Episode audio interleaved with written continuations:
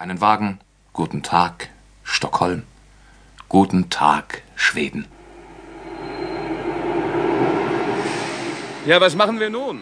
Ich meine so, wir nehmen uns erstmal einen Dolmetscher. Was?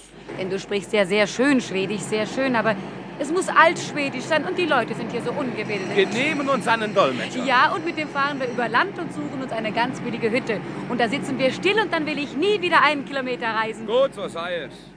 Und schon am nächsten Tag sahen wir etwas.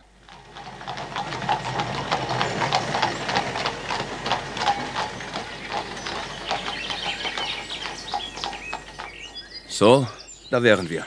Ah, hier gefällt's mir. Mariefred ist eine klitzekleine Stadt am Mälersee. Eine stille und friedliche Natur. Baum und Wiesen, Feld und Wald. Und der See. Niemand aber würde von diesem Ort Notiz nehmen, wenn hier nicht eines der ältesten Schlösser Schwedens wäre, das Schloss Gripsholm. Äh, Dort, zwischen den Bäumen. Gehen wir hinein. Drinnen empfing uns eine freundliche alte Dame, Frau Andersson, die das Schloss verwaltete. Es ergab sich, dass im Schlossanbau zwei Zimmer und dazu noch ein kleineres zu vermieten waren. Die Koffer kamen und wir packten aus, stellten die Möbel so lange um, bis sie alle wieder auf demselben Platz standen wie zu Anfang.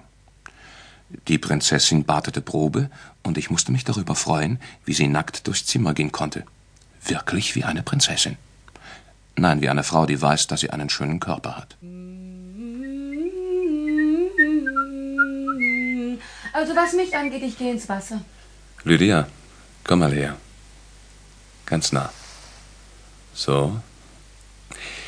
In Paris, da war mal eine Holländerin, die hat sich auf ihren Oberschenkel die Stelle tätowieren lassen, auf die sie am liebsten geküsst werden wollte. Darf ich fragen? Sie antwortete und lief zum Seeufer. Wir lagen auf der Wiese und baumelten mit der Seele. Der Himmel war weiß gefleckt, wenn man von der Sonne recht schön angebraten war, kam eine Wolke, ein leichter Wind lief daher, und es wurde ein wenig kühl. Junge, es ist ganz schrecklich, aber ich bin noch nicht hier. Gott segne diese Berliner Arbeit. In meinem Kopf, da macht es immer noch brrr, brrr. Der Chef und all das Zeugs. Wie ist dein Chef jetzt eigentlich? Na, wie immer. Er ist dick, neugierig, feige und schadenfroh. Aber sonst ist er ein ganz netter Mensch. Dick, das wäre ja zu ertragen. Ich habe dicke Männer ganz gern. Aber seine Neugier? Er hätte am liebsten, ich erzähle ihm jeden Tag einen neuen Klatsch aus der Firma. Na, er verdient doch ganz schön Was? Geld. Was sagst du? Wie der Geld verdient? Das macht er durch seine rücksichtslose Frechheit, Daddy. Das lernen wir ja nie. Und deshalb kommen wir auch nicht zu Geld. Prinzessin, riech mal. Ein ganz feiner Geruch steigt vom Boden auf. Ein wenig säuerlich und frischmusig und etwas Hartes dabei. Schön, Peter. Peter, wie ist es mit dem Leben? Erzähl schnell, wie es mit dem Leben ist. Mit dem Leben?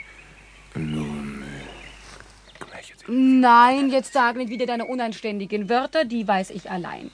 Wie ist es? Jetzt gleich will ich es wissen. Erst habe ich gemerkt, wie es ist. Und dann habe ich verstanden, warum es so ist. Und dann habe ich begriffen, warum es nicht anders sein kann. Und doch möchte ich, dass es anders wird. Es ist eine Frage der Kraft, wenn man sich selber treu bleibt.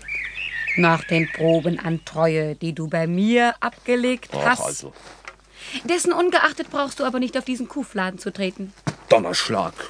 Du sollst keines Fluches gebrauchen, Peter. Ob es wohl möglich ist, mit einer Frau etwas ernsthaft zu bereden? Es ist nicht möglich, und sowas hat nun das Wahlrecht.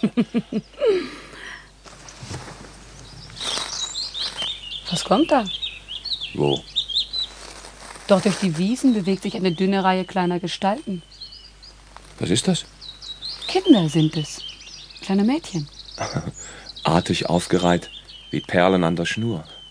Eine herrisch aussehende Person geht an ihrer Spitze, sieht sich öfter um. Keins spricht. Sieh mal. Ganz zum Schluss ein Kind allein. Es hat ganz verweinte Augen. Aber es weint nicht. Du, es kommt auf uns zu. Das Kind sah uns müde und gleichgültig an. In einem Anfall von Übermut steckte ihm die Prinzessin zwei kleine Glockenblumen, die wir gepflückt hatten, in die Hand.